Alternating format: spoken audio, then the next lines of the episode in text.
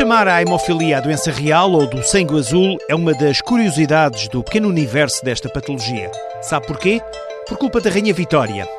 A hemofilia surge muitas vezes associada à monarquia na Europa Miguel Crato, presidente da Associação Portuguesa de Hemofilia, conta que a doença tem uma maior incidência no sexo masculino, mas também existem casos de mulheres, raros, como o da Rainha Vitória, que governou o Reino Unido durante mais de metade do século XIX. A Rainha Vitória é um bom exemplo de uma mulher que era portadora, que não tinha historial de família anterior, e é a hemofilia de que estamos a falar, e, teve uma série de filhos, uns 10 ou 12, não, não sei precisar, eh, dos quais apenas um tinha hemofilia e tinha duas ou três filhas portadoras. E daí ter eh, chamar por vezes a doença real, porque de facto os descendentes da Rainha Vitória disseminaram eh, as, as portadoras e, e, o filho com hemofilia disseminaram a, a, patologia por várias casas reais.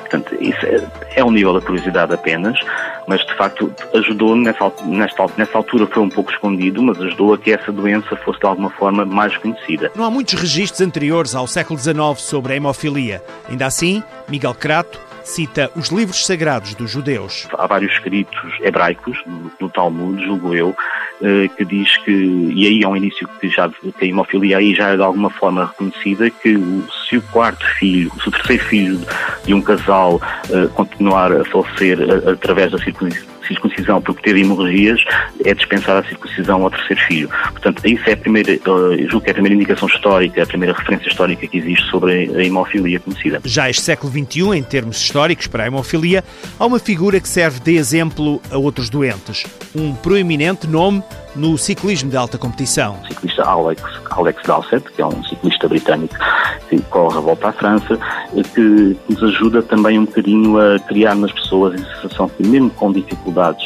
uh, ao nível das hemorragias, se se fizer o tratamento, pode-se competir a nível uh, mundial e ser um atleta de alta competição. E isto é relevante porque é relevante porque muitas vezes as, as crianças com hemofilia, quando chegam à escola, é uma grande preocupação por parte de, dos professores, principalmente de educação física, física, se aquelas crianças poderão ou não fazer exercício físico, porque tem, se se magoarem sangram mais, e é importante passar a mensagem que as crianças com hemofilia, com o tratamento devido, com o tratamento preventivo, poderão fazer desportos, tal como as outras crianças todas, e ter uma integração normal. Hemofilia, uma doença que atravessa séculos e afeta várias gerações.